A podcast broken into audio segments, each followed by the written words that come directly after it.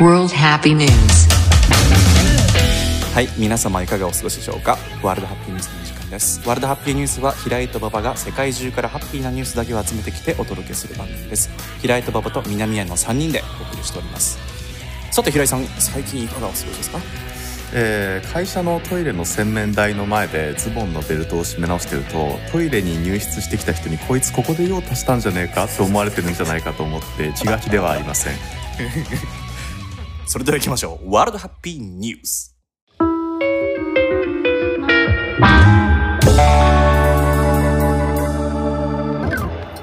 あのさうんこう南谷は分かんないかもしれないけど男性っていうのは常にベルトっていうものがつきものなんですよそうなんですよねベルトないとダメなのやっぱさほらシャツインしてる時とかさベルトないとちょっと締まらなくないそうゴうんゴムとかが入ってないと押さえつけるものがあ何ゴもないかムがらないのかそうねそそっうかそうそうそうスーツとかはねううんんうんうんそれでまあ大体普通にね用を足して例えば小便器の前でベルト締め直せばいいのよ、別にでもなんかそのモーションの癖でさそのまんまスーッとこうジッパー上げてで、うんズボンのベルトを締める前になんか洗面台の前に来ちゃうのよ私は、うんいや分かる分かるなんか効率的だもんね時間の使い方そうがそうそうそうそうそうでそれでさ鏡見ながらさこのシャツを入れたりとかしてさ、ベルト締めてるとさあれこいつここで証明したんじゃないかみたいな そこはたまに歯磨きもしてる人がいるようなゾーンだぞとふざけんじゃねえというね、うん本当よねうん、でもあのたまにさあの会社のトイレの洗面台で顔洗ったりしてる人いるじゃ ないいるねおじさんとかあねれすごいよね俺できないなと思ってあれ、どこまで人の前でできるかだよね分かんないね顔は確かにあの今でもさううんん居酒屋でこうねタオルで顔をおしぼりうんおしぼりでね、うん顔を拭くおじさんとかもまあ減ってきてるじゃない下手ですそうなんだうん私意外といる印象でしたあ本あ当本当が自分が年取ったからかなとも思ったりだけどあれ女の子は一生できないじゃんメイクしてるから女の子一生できないけどまあなんか同世代の男の子が結構あおじさんになったなみたいなでもさあれって本当はやりたくて仕方ないなみんないや本当そうなんだ気よね持ちいいよね首の後ろとか当 てたい ねうん、てかやっぱなんかさこの年になったからか分かんないんだけどさもう夜になった時の顔の脂がすごいえいやへえそうなんだ良質な油であってくれでこうティッシュで押さえるとねいい感じで油浮きがなくなるんでい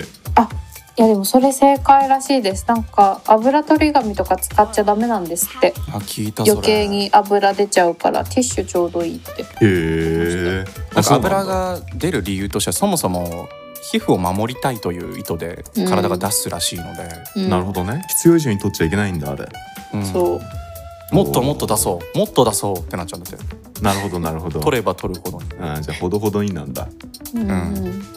あーいい話を聞きましたさあ、はい今日はですねあの皆様多めの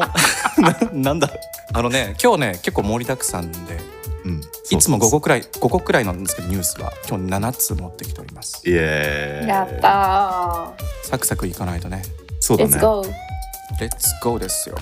じゃあ馬場さんからお願いしますちょっとこれ現代今っぽいニュースだなと思うんですけど、うんえー朝日新聞デジタルですね6月11日の記事でございます、えータイトル「穴行き効果ランドセル女児1位にあの色業界も衝撃」ということでほランドセルの色でございますリスナーの皆さんは多分赤とかね黒がう一般的な世代だったのかな、うんね読みます読みますね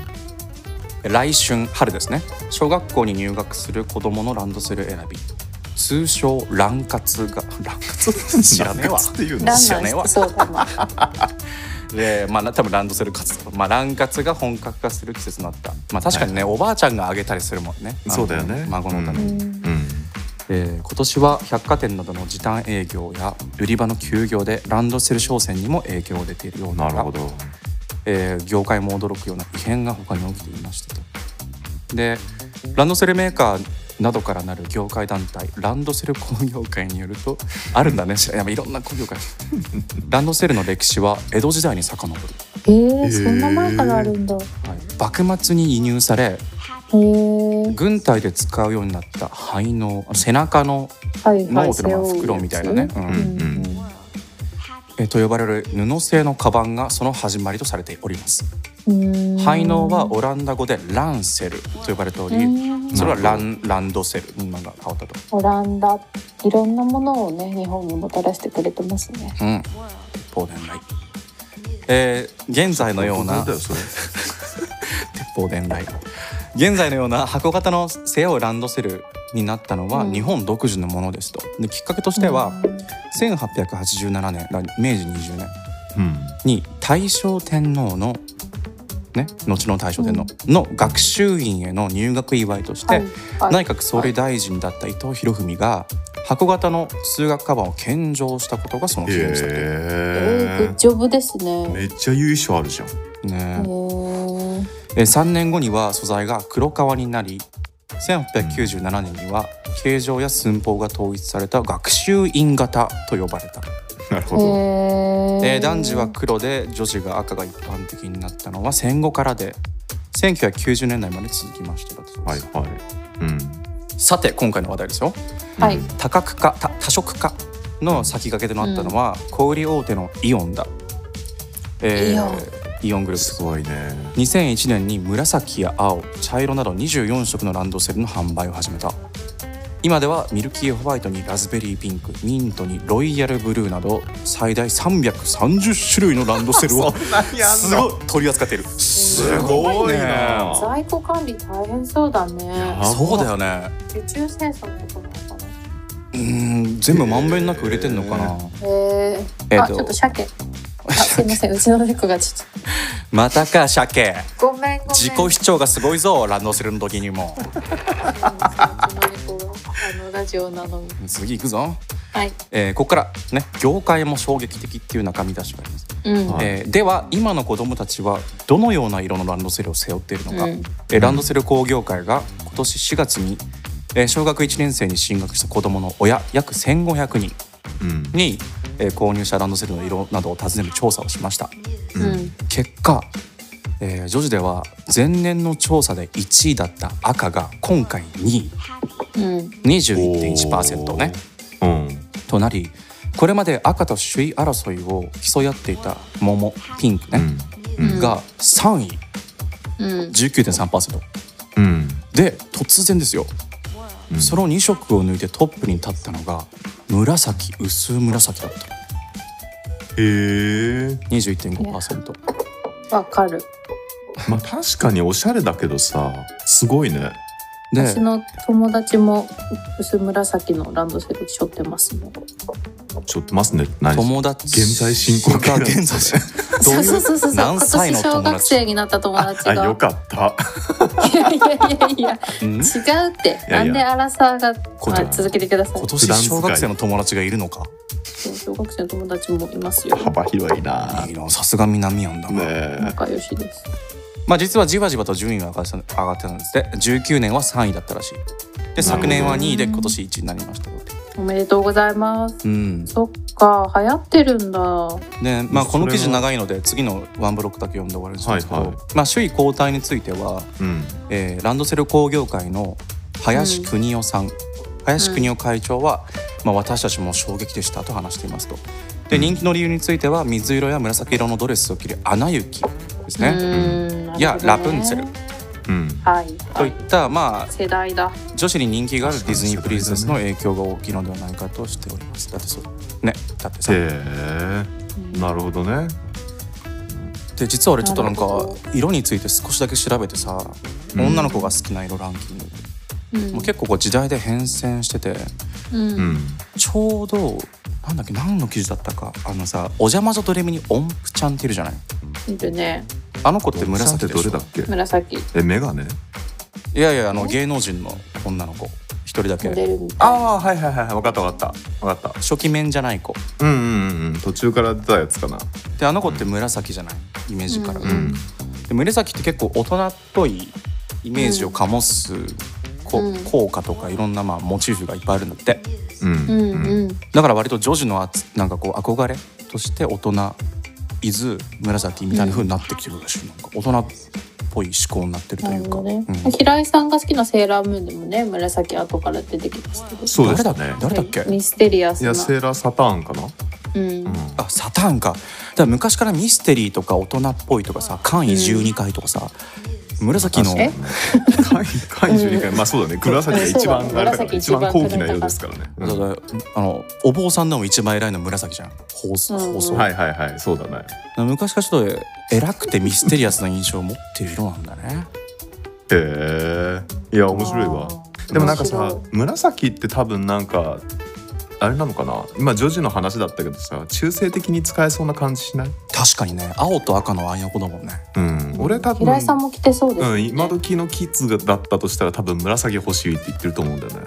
君がね今時のキッズだったらね、そうそうそうそう、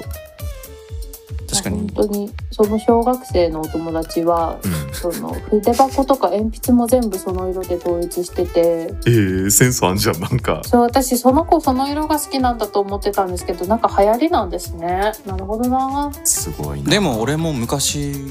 好きだった色あの小学生あじゃないわ幼稚園生の時に書いたなんかペーパーがあるんだけどうんうんうんお気に入りを集めてみようみたいなペーパーがあったんうだけど、んうん俺それ紫って書いてたんだよ、いや俺も早ねいね、だいぶ小学生の時多分好きな色のとこ紫って書いてたねあ本当うん本当書いてた書いてた私最近紫の服初めて買いましたワンピースですかえっとタンクトップと T シャ ツ残念大人のタンクトップですねそれはも う紫っていう色をまとってる時点でもう大人のえそミスれテでリアスな私なんかその色だけやたら買ったんでなんか大丈夫かな心理的にと思ってなるほど椎茸占い集めたんだうん色で調べたんですよ、あおおおおおおそしたら「ストレスから身を守りたい」って書いてありました我々もねこのストレス社会でね大変だねそううんまあ手に取る色は心っていうのをね私はあのいつも思って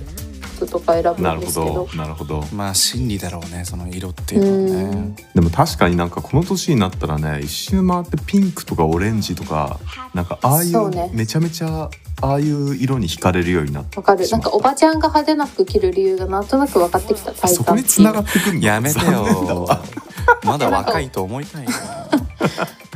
結局自分が着たことない色しか残ってないみたいなああまあ確あかーにね一通りなんかきつくしたっていうことねそれ、うんそっか発見が欲しくてそういう色もちょっとチャレンジしたいってことかそうですねなるほどはいいやー時代ですね本当にうんまあそうだ本当ねそ今っぽい話だったね、うん紫何色でしたみんな黒だった、まあ黒だよね黒だったね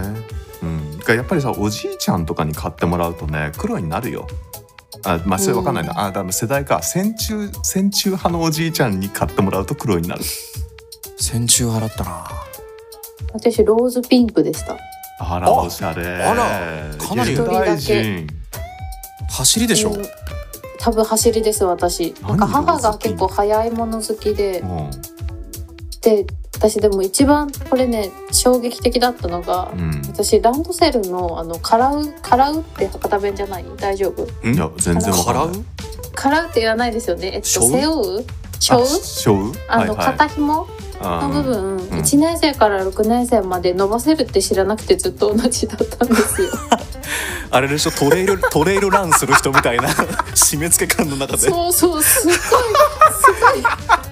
穴開いてんだろう調整用の明らかにそれいやまあね誰も言ってくれおなか父っさたんんでとおすよ母さんも教えてくれそう本当だ教よえてくれなくてで友達が「えみなみどうしたと?」みたいな「ええ少ないえあー」みたいなねだってどう考えたってベルトみたいになってるじゃんよあそこ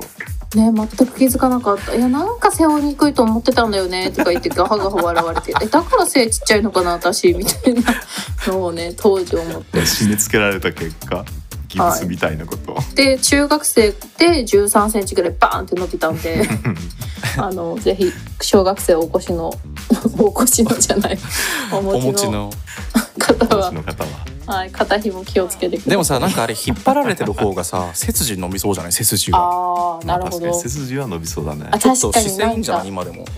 あーそれはあるかも。そういうわざわざね、なんか猫背矯正みたいな買う人いますよね。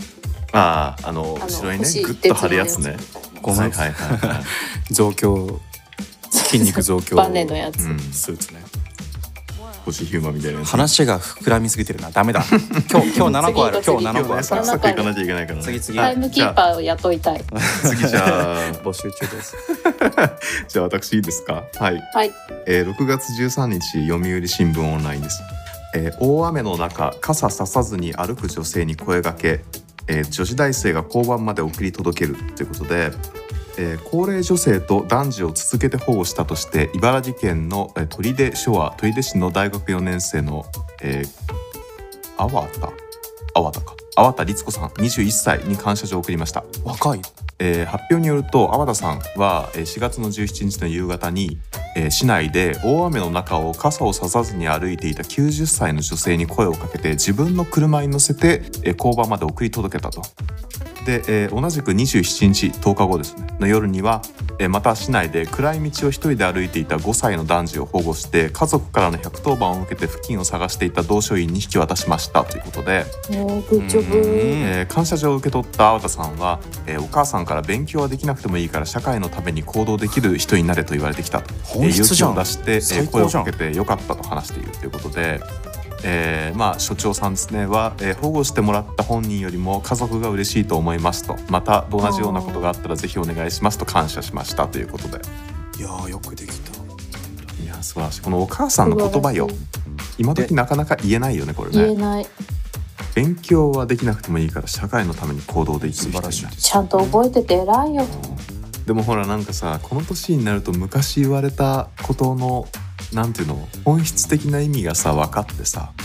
うんなんか例えば小学生の頃とかに言われてたような当たり前のことっていうのがあったりするわけじゃないなんか、はいはいはいまあなんかもう極端に言うと勉強しとけとかねまあそんなようなことになっちゃうのかもしれないけどなんかあれってああいう意味だったんかみたいなことたくさんないあるある大事なことって大体小学校で学んでるってそいうう実はね実は学んでんだけどやっぱりその実感を持って理解してないから、はうあんと思ってたんだけど、この年になってみると、うんああこういうことだったのかっていあうそうもう何も思いつかないや、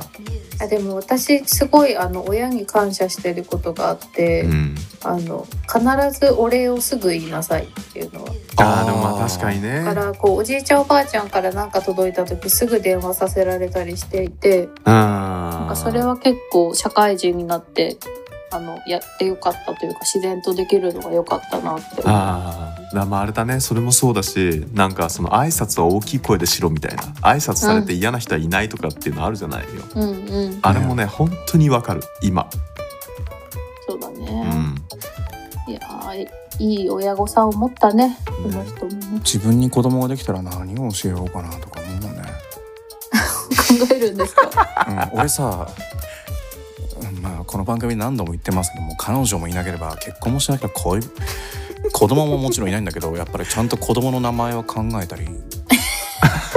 子供を何の聞きたい聞きたい男の子だったら 何男のあ俺女の子が生まれる前提なんだけど男じゃないんだ絶対そういう人に限って男の子生まれるあでもなんか女遊びしてる人女の子生まれるって言いますよねえー、知らないそれ私はなんかじゃあ男の子が 生まれるんでしょちょっと一つだけ急に思い出したんで言わせてほしいんだけどさうその親から言われた言葉シリーズってさっきあったけど、うんその私がね小学校卒業する時にちょうど一番流行ってたのって「ハリー・ポッターの賢者の石」だったんですよ。はいではいはそのまあちょうどその世代だからなんかその親がね、まあ、要するに子供が小学校を卒業するにあたって親御さんからの手紙を書いてくださいみたいな,、まあ、なんかこう学校のイベントがあってでさ、うん父親からね手紙をもらったのその時に。いへえで素さその敵内容っていうのがさへーもうその「ハリー・ポッター」の中で出てくる言葉なんだけどさ「学べよ脳みそ腐るまで」って手紙に書かれたやつをさ親から渡されてお父さんお父さんそんなちょっと待って「ハリー・ポッター」にそんなシーンあ るうんか、違うこれはね歌の歌詞なの「ハリー・ポッター」のああ中あに出のてく首る。分け帽子が歌うそうやつかそうそうそうそうよく覚えてんなやー私も大好きだったえちなみになんかソフトバンクの社訓というかはい孫さんの言葉で脳みそから汗が出るまで考えろっていうのがあるんで すけどそれそれ結構近いです脳ね髄がうん、近い近い近い、脳ね、みそから汁出るまで考えろ今時そんなこと言ってたらさ老気症来るでしょそれ大丈来夫、る来る来る来るよいやかん考え考えろって言ってるから別にねうん過労ではないかうんうんな。うんいやでもほらそのそういう手紙をさまあ、うんなんでそんなの覚えてるかっていうとさなんか知んないけど、まあ私は実家を出て引っ越して、まあ、2回引っ越してるんですけど、はい。なぜかねその手紙がねついてくんのよ。でへえ。なんか呪いの手紙みたいよね。チェーンメールかよいやいやほんとほんとチェーンメール懐かしいね。リアルチェーンメールチェンへーチェンメって言葉めちゃめちゃ久しぶりに聞いて全久しぶり略プロにフ聞いとた同じぐらい久しぶりに聞いてもそれ引っ越すたんびに思い出なん思い出ボックスというかなんか段段ボールなり入ってるや捨てられないあーまあ要はそう要はそどううぞなんかせんべいの空き缶あのヨックモックの空き缶の中に入ってんだよね、つず毒ー目っとの缶はねそういうもんだからあれは出るな。でももうこのまま一生持ってこうと思ってるよねうん。でもなんかそうだね墓まで。大事にしてるってことだよねでもねだからうっかり墓大事石にしてにんの刻もうよ墓石に。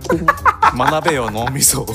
腐るまであこの人はすごい学者だったんいだやいなやとす思ごわれるいよハリ墓ー・ポ参ッりター好しきなた人人でしょそれ もういやいや分からんやろそれ。はいはいいやいやあーはいはい7個あいるっやつどってうんでだろもいい話ばっかりしてはいはいはいはいる長い長い7個あ次る行こ7個ある次いくよ次は次も私かううんんえーっと6月17日徳島新聞ですね、えータイトルえー私が書きました動物園職員の励みになった65年前のハガキの送り主判明ということで、えーうん65年前に、まあ、戦争が終わってでうん動物園の早期開園を待ち望んでいた徳島県の小学校6年生の女児が、まあ、当時の市長さんに宛てて送ったハガキが徳島動物園で見つかったと。でそしそれを徳島新聞がインターネット上でニュース配信したらハガキの送り主である女性から動物園に連絡があり、へええーまあ、その人は横浜市に住んでる石塚幸子さん76歳ってことでたまたま76歳たまたまニュースを目にして自分が書いたものなんじゃないかと動物園に問い合わせたということへで、ーえーとまあ、今ですねその新型コロナウイルス禍で、えーまあ、動物園営業できたりできなかったりみたいな状態だったりするわけなんだけど、まあ、そのハガキに励まされた動物園側は、えーコロナが収束したらぜひ動物園に招待したいですと喜んでいるということでこれだからさここまで大事に市長がさ保管してきたってことでしょまあ今のハガキの話今のハガキじゃない手紙うねんその話にちょっとつながっちゃうねこれね。うん65年前の尊い尊い、うん人からもらった手紙ちゃんと取っといていやいいやい本当よことだいやで手ね紙しかもそのいい話だなと思ったのがその、この元女の子は言いなさいあのお父さんの転勤で小学校2年生の時に、えーとまあ、この小学校に引っ越してきて京都の大学に進学するまで11年間徳島に住んでいたと。うんでえっ、とこちらの方はですね普段はネットニュース見ないんですけどうんえー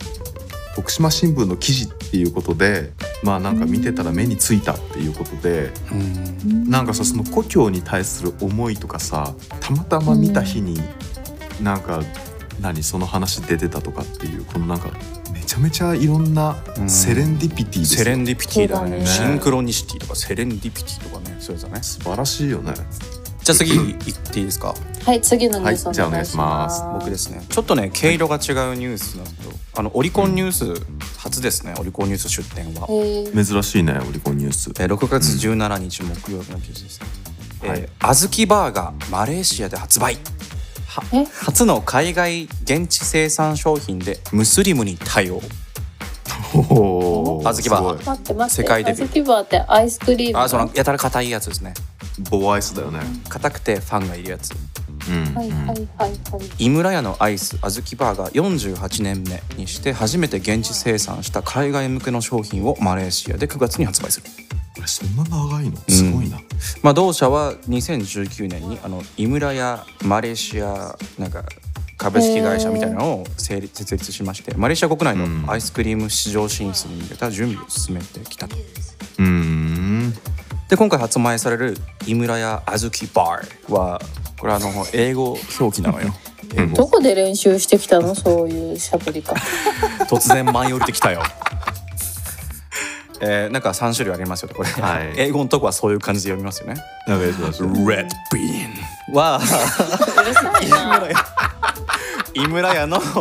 伝統製法で小豆を丁寧に炊き上げて小豆本来の味わいが楽しめる来るよ来るよ抹茶は えー風味豊かな宇治抹茶を使用した抹茶ラテアイスとかわいい小な豆による上質な味わい名目は 日本でも日本でも人気があるクリーミーなミルクアイスと小豆のコンビネーションが特徴ですね三種ほ三んと種しょうもないことで笑ってるよね、うちらね。でもななんかさ嬉しくない国民的なさ小豆バーがさ確かにねでね確かにでこれちょ確っかとこれが面白いのがなんでそもそも小豆バーがマレーシアで行けるってな判断されたかって話も面白いわけ、うんにうん それ気になるねえーちょっと読みますね小豆バーシリーズの特徴を生かしつつマレーシア向けにローカライズされました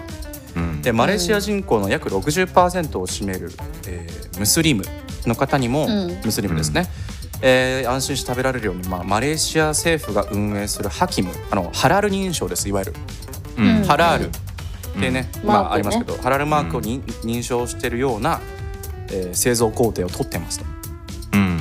で、まあ、そういう原材料とか甘さとかに配慮した現地の趣向に合わせられています。でヤフーニュースのいいところはいろんなね有権あ 有権者じゃ ないわ知見がある人有識者たちのあのコメントが見れるんですよ。うんで国士舘大学のある助川さんが言ってるの面白いなと思ったんだけど、うん。コメント、えー熱帯気候のマレーシアはアイスは一年中食べられますまずはい。うんまあそうだよねきっとねでマレーシアにはかき氷に小豆やコーンなどの豆類、まあ、あー。あのカチなャんかカチャって呼ばはいれてはるね、い屋台で売ってるやつだそうそうそうあいうつ、んはいはいはいはい。まあ、カチャンという豆うんなんだけどをトッピングしたあのアイスカチャンとかねうんうんうあるんですってだからそのため小豆バーの味わいもマレーシア国民にそもそも親和性があるだろうと、なるほどじゃあお前天才やなみたいな感じなうんですね。んよようやったみたいな。な硬いけどへえ でまあまああの最近そっか近年ですね今,、まあ、今でこそコロナですけど、あの東南アジアではビザ規制緩和を契機に訪日ブームが起きてたんですって、なるほどそういえば増えたかもなって気がするよね。うん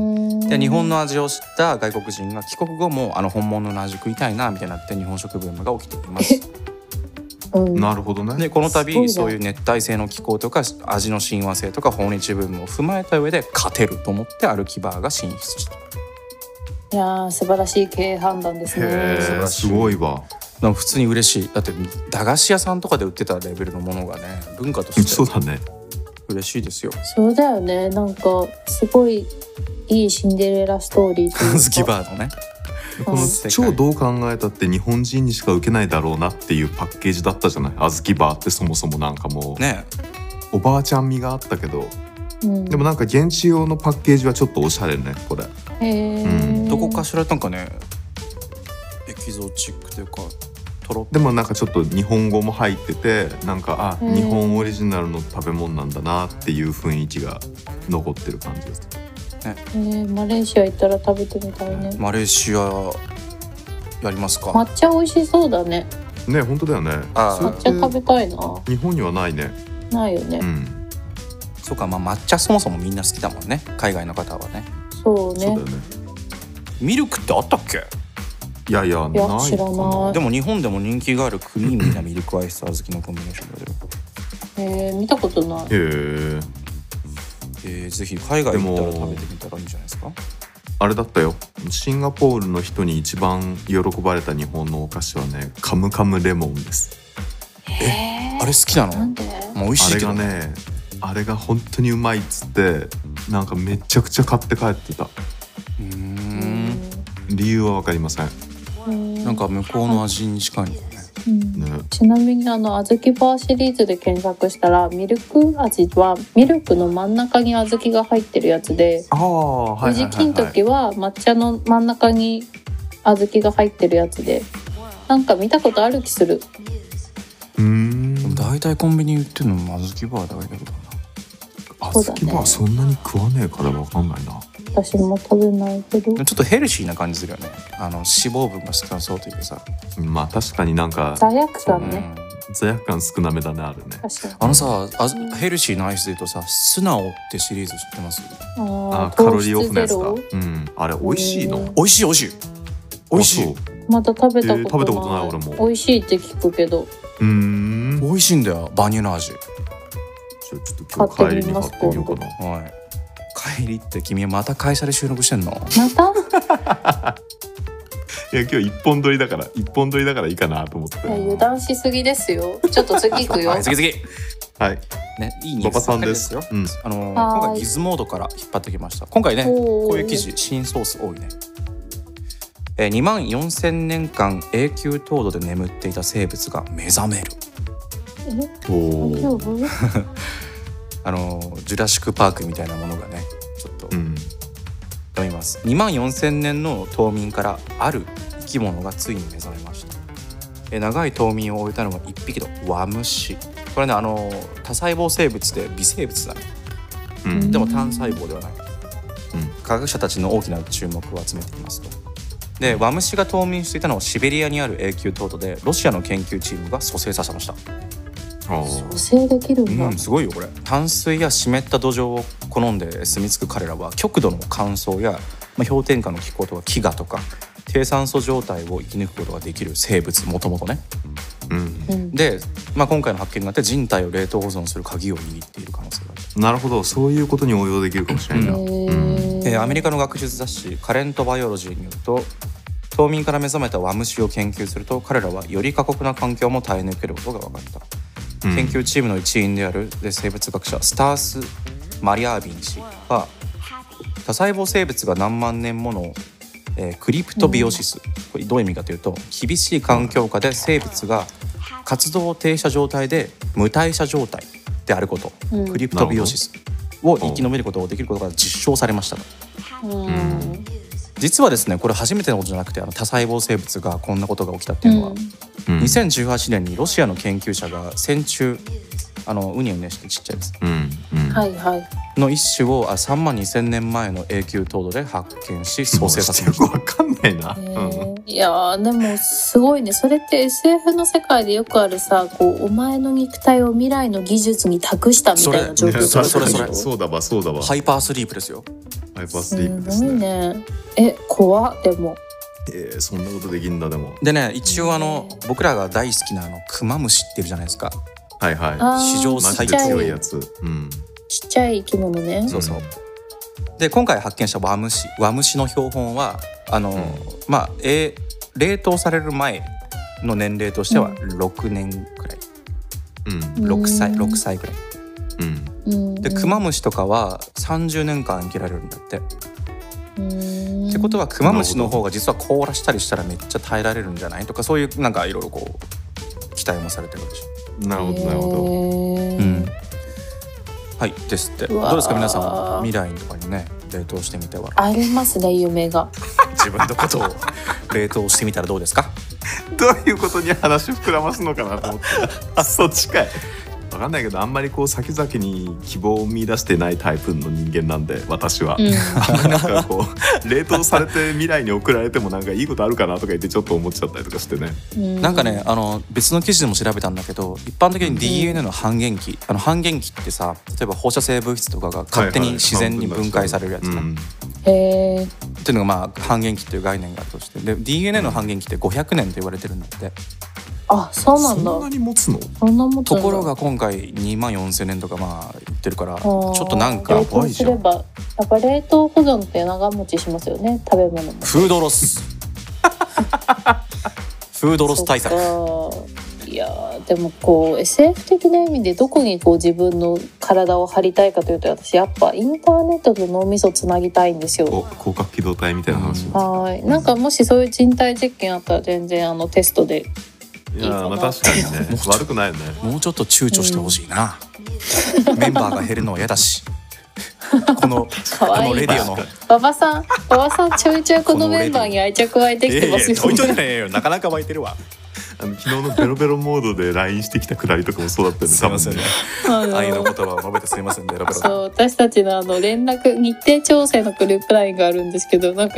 パッて見たら30件ぐらい未読がついて てえなんだろうって思って開いたらなんか「愛してるぞお前ら」と多か分なんかジュテーム的な ジュテーム的なやつだったよね全然なんか何書いてるかよく分かんない言葉もあったりしてとりあえず 「あ馬場さん演劇部だったんですね」って返しまし申たしけ訳どない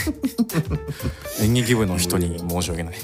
ね演劇部だったんですか演劇部じゃないからね演あじゃないの部か活に入らず演劇を平井君とやってそいうたそうそうそうというこそういうことあそうなそうのですね知らない過去だわ有志団体ってやつとねはいへー学園祭でだから喋り方がでも学園祭で演劇部よりもね集客しちゃって演劇部の顧問にキレられるっていうね 伝す説をごいいいな伝説を学長賞もいただいてますからそれでえそうすそごういそうなそうだなんっかたね映像系には手を出すなって漫画みたい僕なはもう大好きすぎますよネットフリックス面白いですよで見ましたけどもあれめっちゃいいよねあのアニメでしょアニメですあのアニメ一応ドラマも見たけどね、うん、そう漫画も読んだけどよかった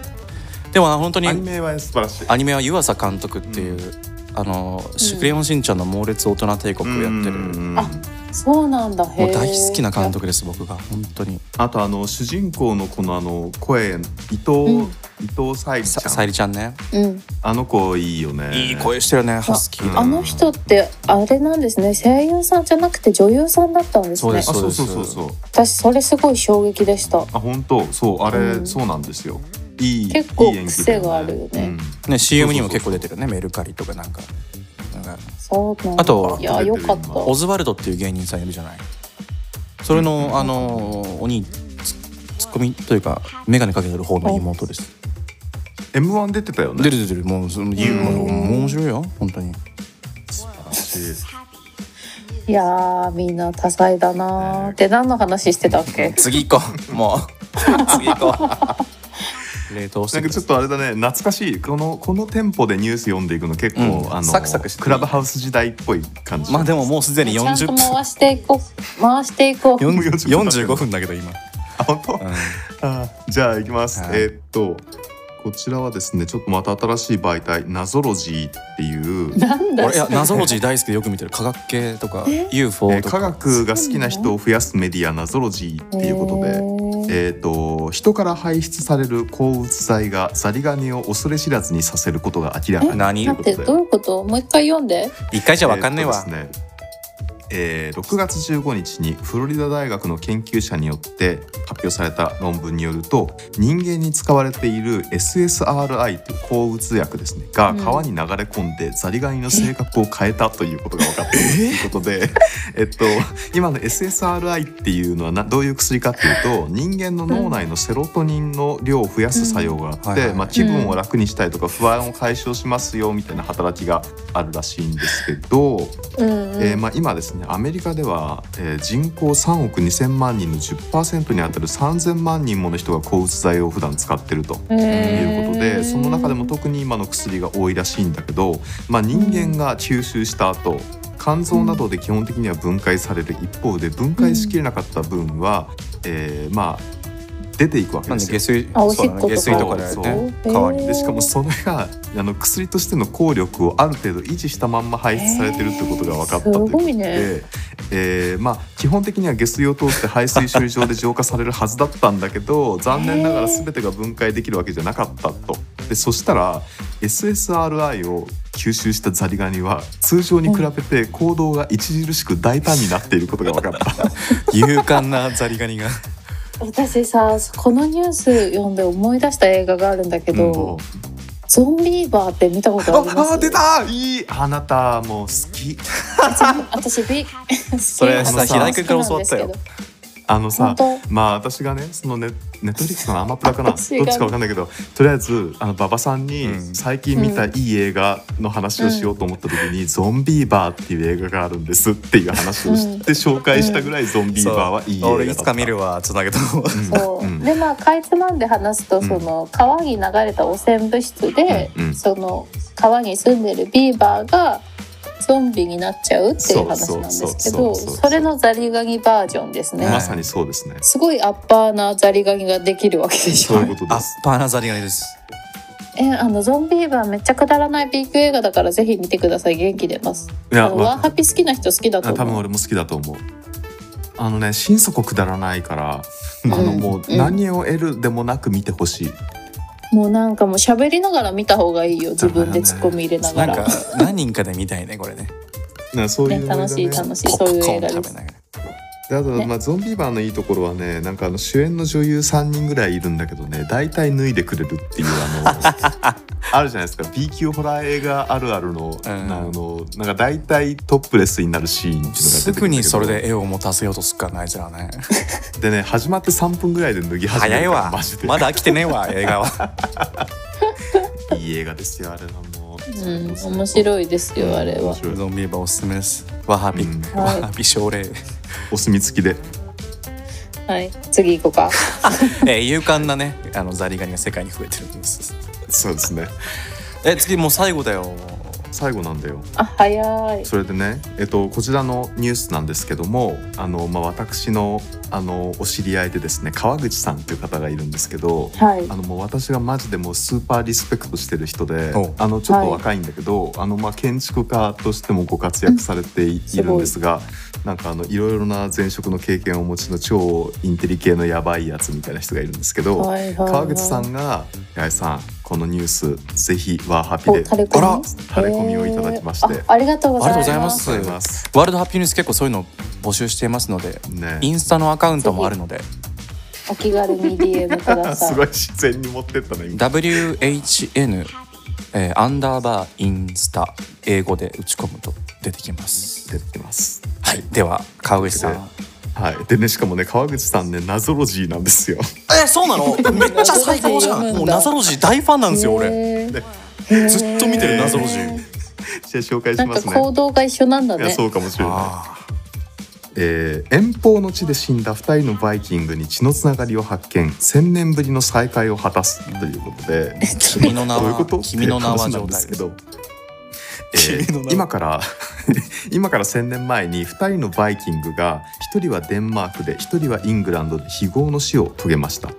はえい。ーおよそ900キロを隔てた地でこの死んだ2人は遺伝子調査の結果二神党の血縁関係にあることが判明しましたということでほうこれはおおじいちゃんと孫ってこと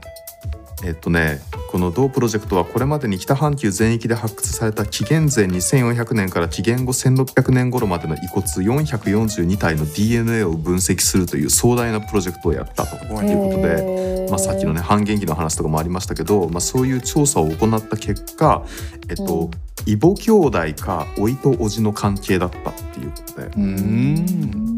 一人は50代の男性で2005年に発掘されたということで、えー骨の至る所には関節炎の兆候が見られて 骨には結核による炎症が発見されたとでしか首もの骨には骨を語 るいねや。本当にえー首の骨には鋭利な刃物による傷があったがこちらは完治してましたということでねへー戦いを結へー構くすぐってきてるねでもう一人の人は。はオックスフォードで発見されたイングランドのへーえ集団墓地に、えっと、他の35人の若者と一緒に放り込まれるように埋められていま したということで、えー何があ ったんだろう何があったんでしょうね、えーまあ、こちらも鋭意な刃物による切り傷が頭蓋骨に9つほどあってポピュラーだ他ったにも矢の傷や背中には槍が刺さっていたそんなこと普通だったなかなかのわ昔希望怖の死だったらしいんですけど昔怖いなまあでもこれでね結局イングランドとデンマークで発見されたそれぞれの遺骨は、えーまとめてデンマークの国立博物館に運ばれて、えーこれから一般公開されますよってことで1,000年別々だったんですけど再び再会を果たしたいい話ですねこれいや歴史っていいよねすごい好きだったなミイラとかそういう壮大ですね王族とかねまあでもこれ家族か何何急にまた家族作る話に戻った子けど供の名前の話すんの もうしねえわ考えるよねそういう年 だでよもさだかねらバイキングに生まれた一家はバイキングになれっていうようなことだったんでしょそうだだかねうん、当時はねまあそうねきっとねらうんでもそんな遠くまで海でドナドナしてたんだろうねバイキングいやーすごい壮大だよ、ね、本当の大公開時代ですよ本当にそうだよねワンピースだリアルワよンピねースですよだすごいなあからもうシャンクスとルフィみたいなもんじゃんあ血繋がってねえかまあでも 全然伏線回収できんかったできなかったななうんいやあのさこの小学生の時とかにさこの歴史のこう漫画になってるやつあるじゃん、はうんでなんかこう平安時代とかうんなんかうんこう江戸時代前期とかいろいろあるんだけどさ、うんあれの一番最初ってさ縄文弥生時代っていうやつだったわけですよ、はいは大体はね。でさなんかその基本的にああいう歴史の本ってなんていうのためになる部分っていうのはさ1ミリも覚えてないわけそれでさ、まあその縄文弥生時代のやつなんてさ本当に1ミリも覚えてる価値ないのにさいまだに覚えてんのが主人公の名前がね、トンチンとハナっていう兄弟で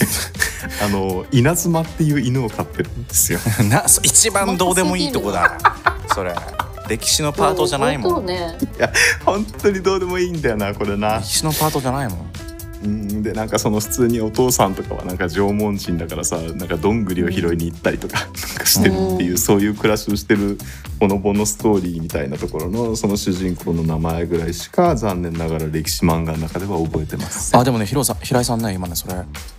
非常に大事なことを覚えてたよ今何犬を飼ってるってことへの